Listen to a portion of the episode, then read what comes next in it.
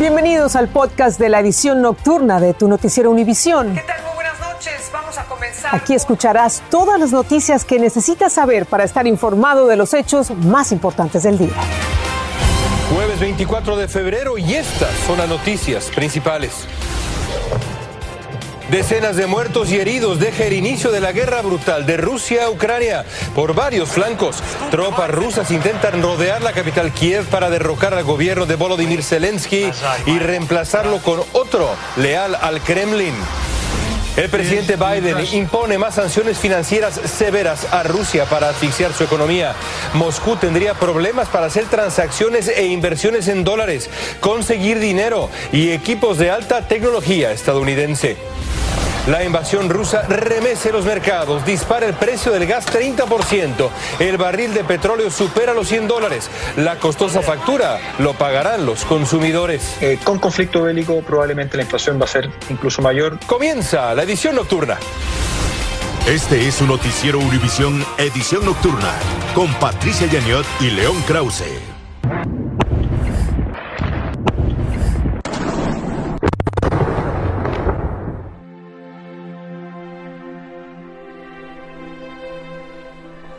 Bienvenidos, muy buenas noches a la edición nocturna y vamos a comenzar con estas desgarradoras imágenes. Es la segunda jornada de guerra en Ucrania. A estas horas, fuertes bombardeos remesen el centro de Kiev, la capital ucraniana. La ofensiva es la continuación de un día sangriento de ataques intensos, León, que dejaron decenas de muertos y heridos entre civiles y militares. Las fuerzas rusas lanzaron más de 160 misiles por mar y tierra, en lo que sería apenas el comienzo de una invasión de varias etapas para capturar ciudades clave. Y las explosiones de hoy dejaron horror, pánico en la población. Más de 100 mil personas han sido desplazadas, ya cientos más están cruzando las fronteras de Ucrania, huyendo hacia Polonia, Rumania y otros países eh, vecinos. Nuria Garrido tiene más.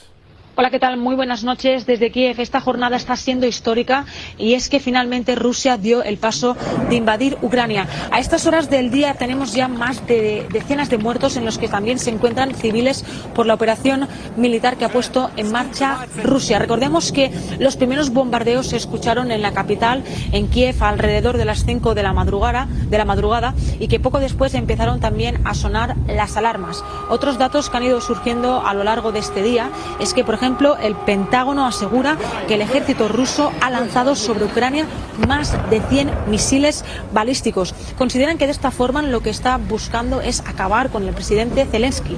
Recordemos que el presidente Zelensky se muestra a favor de formar parte tanto de la Unión Europea como de la OTAN, algo que molesta especialmente a, Moscú y que se opone bastante a estas decisiones. Ahora mismo muchísimas personas también se están trasladando a países cercanos para huir de la guerra que ha estallado aquí en Ucrania. Especialmente se están tra trasladando a países como Polonia, Rumanía, Moldavia. Todos ellos se han trasladado tras los bombardeos y explosiones que se han producido en diferentes ciudades por tierra, mar y aire. Esta es la última hora que tenemos desde aquí, desde Kiev, y que seguramente se intensificará en las próximas horas.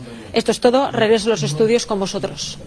Gracias, Nuria, por este informe. Y tras los ataques aéreos por parte del ejército ruso, los ciudadanos en Ucrania están usando las estaciones del metro como refugios antiaéreos improvisados. Además de estos espacios, el gobierno de Ucrania ha preparado centros de refugio para aquellos que lo necesiten, sobre todo para las personas mayores de edad con limitada movilidad. Los rostros de esos, de esos niños de verdad que indignan y, y conmueven.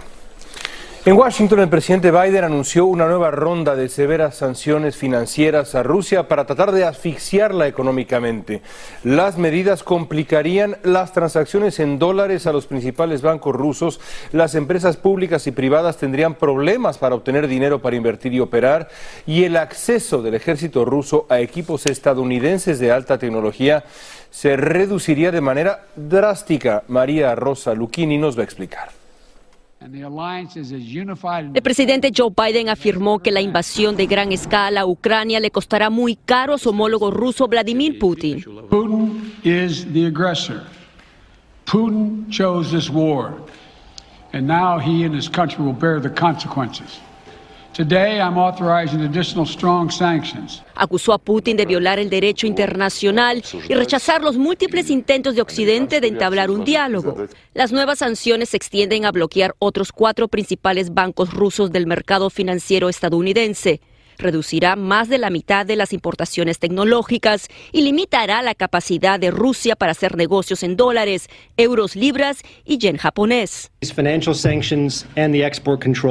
Estas sanciones financieras y las restricciones van a debilitar las aspiraciones de poder de Putin en el mundo, aclaró el asesor de Seguridad Nacional. La Casa Blanca asegura que estas sanciones impondrán un costo alto a la economía rusa, ya sea de inmediato o a largo plazo. Pues yo creo que la, mejor acción que puede tomar el presidente Biden en este momento es congelar las cuentas en el exterior de Vladimir Putin, sus generales y toda la cúpula que está a cargo de esta invasión a Ucrania. Mientras tanto, Moscú expulsó al segundo diplomático estadounidense más importante en la embajada y Estados Unidos reaccionó con la expulsión también del segundo diplomático ruso. Hoy también líderes del Congreso se reunieron con el presidente Biden.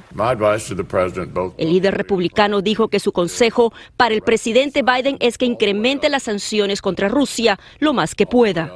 Biden autorizó también el despliegue de 7.000 soldados a Alemania para fortalecer la presencia estadounidense y apoyar a sus aliados de la OTAN. El presidente Joe Biden reiteró que los Estados Unidos no entraría a una guerra con Rusia, pero que tiene el compromiso de defender a sus aliados de la OTAN.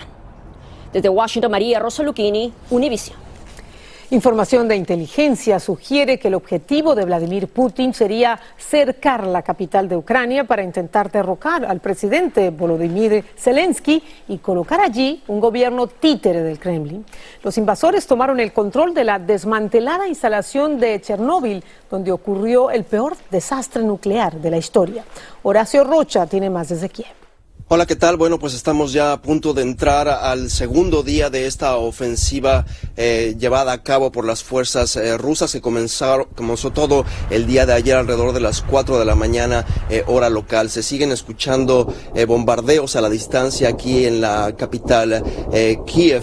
recordemos que todo esto empezó al este de Ucrania, pero rápidamente como un virus fue tomando todo el país. tuvimos bombardeos no solamente aquí en la capital, sino también también en la segunda ciudad más importante del país, en Kharkiv, eh, eh, y, también entró, entraron fuerzas rusas por el norte del país, eh, entre la frontera con Ucrania y Bielorrusia. ahí se dio una fuerte, fuerte batalla por horas por, la, por la famosa planta nuclear de Chernóbil.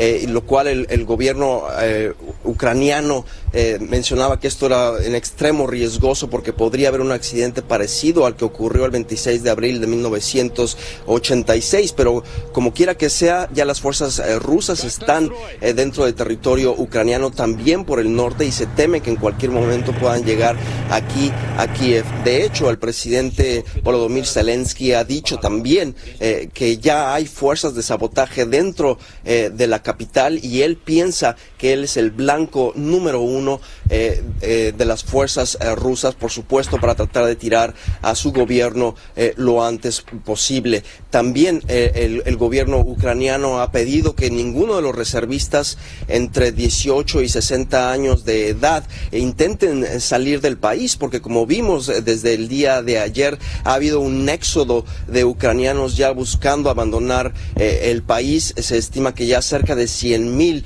eh, lo están intentando ah, dirigiéndose hacia los países eh, limítrofes. Ya Polonia ha recibido una enorme cantidad de ucranianos, lo mismo Moldavia. Eh, las últimas cifras que tuvimos es que habían aceptado a, más de 4 mil ucranianos, pero eso fue únicamente en las primeras horas de este nuevo conflicto ah, aquí en Europa. Se espera, por supuesto, que si esto continúa, la crisis humanitaria vaya creciendo naturalmente y por ello el gobierno ucraniano también sigue pidiendo ayuda, no solamente eh, humanitaria de otros países, sino también eh, con armas que los sigan apoyando. Pero por ahora estamos a punto de entrar a este segundo día eh, de la ofensiva rusa aquí en, este país soberano.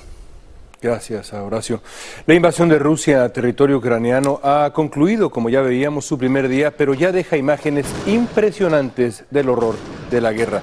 En una transmisión en vivo de la cadena CNN se puede ver detrás del reportero Matthew Chance a las tropas rusas avanzando para apoderarse del aeropuerto internacional Antonov, localizado a unos 24 kilómetros de la capital de Ucrania, que es Kiev. Se ve también, como vimos ahí, a una familia que asustada se aleja de su vehículo, sale corriendo. Esto es el horror de la guerra. Y mientras Putin bombardea a sus vecinos de Ucrania, miles de rusos conmocionados salieron a las calles para condenar esa invasión. En redes sociales crecían los llamados a protestar. Casi 2.000 personas fueron detenidas en 54 ciudades rusas y por lo menos la mitad de los arrestos se dieron en Moscú. Y la invasión eh, rusa tendrá repercusiones a corto plazo en el planeta entero. Nuestros propios bolsillos lo van a resentir pronto. Es probable, por ejemplo, que se agrave la inflación que ya estamos sufriendo en Estados Unidos, incrementos de precios aún mayores en gasolina, alimentos, servicios básicos. Desde San Francisco, Luis Mejí tiene más de este panorama que es difícil. Al borde de Europa del Este, compartiendo frontera con Rusia, Ucrania suena como un lugar distante. Pero en un mundo globalizado, lo que ocurre a casi 5.700 millas nos afecta a todos. El primer golpe lo sentiremos en el bolsillo. Sería la onda expansiva que significa un aumento en el precio de los combustibles que afecta al bolsillo de, de, la familia norteamericana. La gasolina, que de por sí ya está cara, cada vez sube un poquito más. Va a seguir subiendo porque Rusia produce gran cantidad de petróleo y gas natural y el conflicto desestabilizará el mercado agravando también la inflación en todo el país. Sin conflicto bélico tenemos una inflación sobre el 7%. Eh, con conflicto bélico probablemente la inflación va a ser incluso mayor. En años de elecciones el efecto económico se transformará en político. Y aunque inicialmente líderes republicanos apoyaron al presidente para contener a Rusia, Biden y los demócratas podrían ser castigados en las urnas. Si la economía no está bien, porque va a haber problemas económicos, y si encima a nivel de seguridad parece que Estados Unidos está perdiendo eh, eh, eh, la confianza de aliados o estaría perdiendo hegemonía. ¿Y qué puede ser? Creo que domésticamente tendrías, por lo menos, primero que nada, que las elecciones yo creo que el Senado lo, lo perdería. Todo esto puede hacer que Estados Unidos como nación se vea forzado a recalibrar su relación con el resto del mundo. Vamos a volver a lo que era la Guerra Fría para comenzar. O sea, eso es como mínimo lo que yo veo, lo que puede pasar. Es fácil ver cómo empiezan las guerras, más difícil predecir cómo terminan. El conflicto ha dejado en claro el fracaso de la diplomacia, poniendo a Estados Unidos en una difícil situación. China, que quiere controlar Taiwán, está observando lo que pasa en Ucrania. En San Francisco, Luis Mejid, Univisión. Y esta sangrienta arremetida militar de Rusia en Ucrania ha provocado diversas reacciones en los gobiernos y las instituciones de América Latina, desde declaraciones cautelosas como la del régimen de Cuba hasta apoyos incondicionales a Putin como el del gobernante venezolano Nicolás Maduro, que dice que Rusia es la víctima de este conflicto. Desde la Ciudad de México, Alejandro Madrigal nos tiene algunas de estas reacciones. La postura de México ante la invasión rusa a Ucrania por fin llegó con claridad. La Cancillería condenó estos hechos y demandó el cese a las operaciones militares. México condena enérgicamente esta invasión y llama a un cese al fuego inmediato.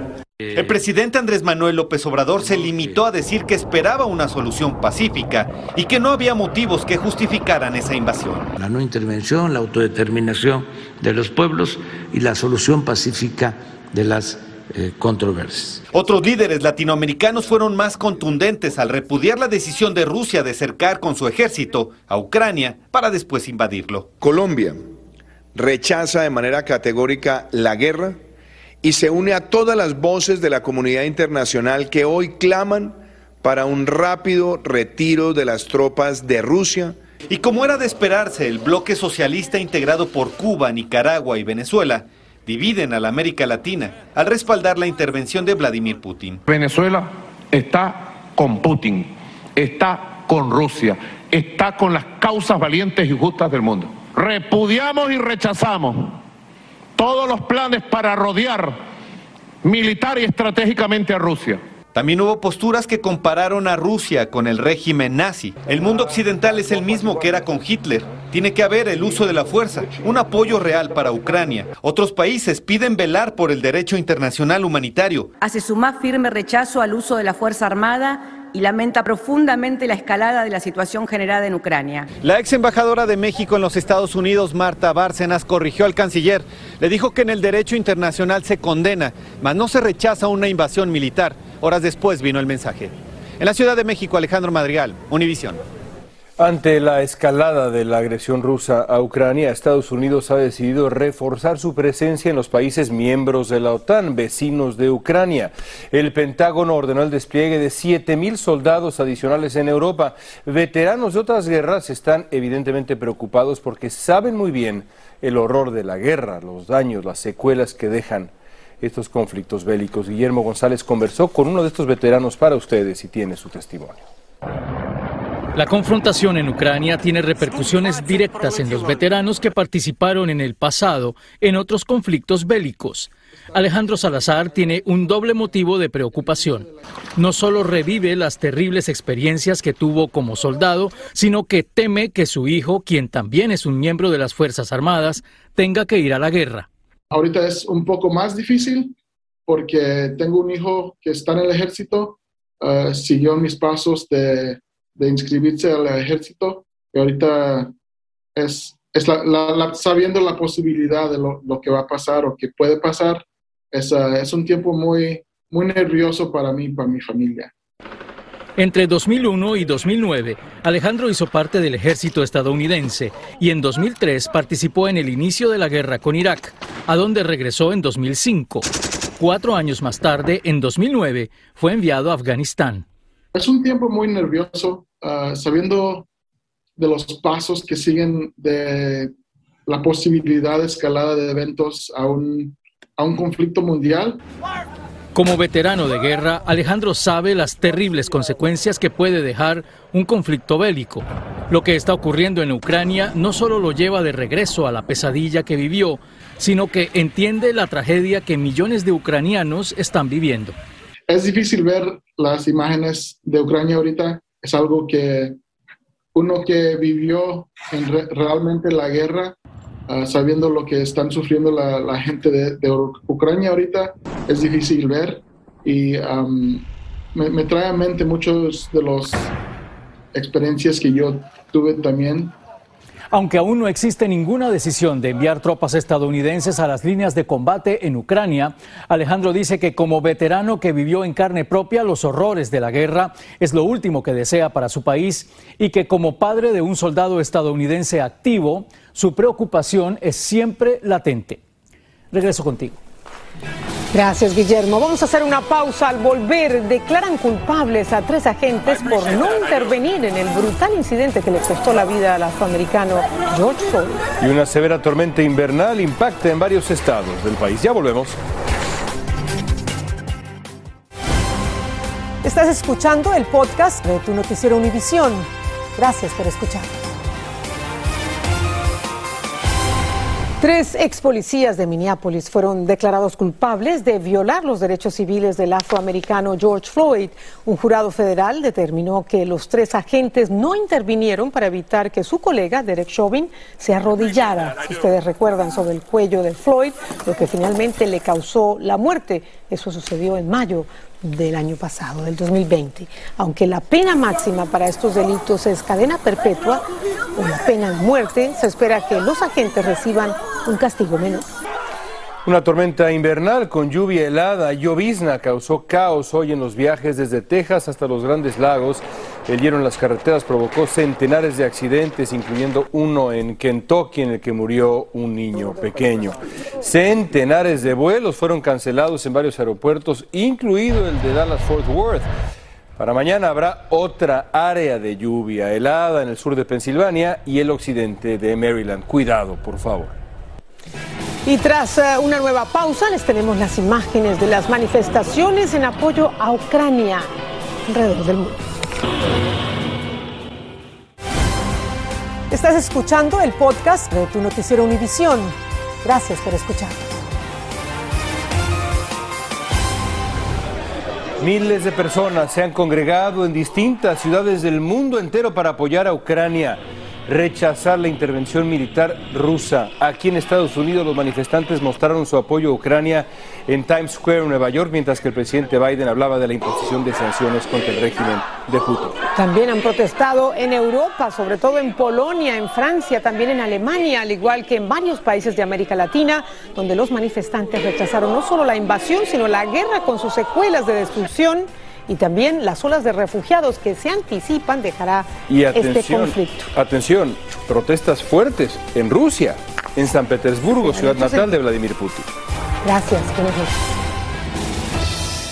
Así termina el episodio de hoy de Tu Noticiero Univisión. Gracias por escucharnos.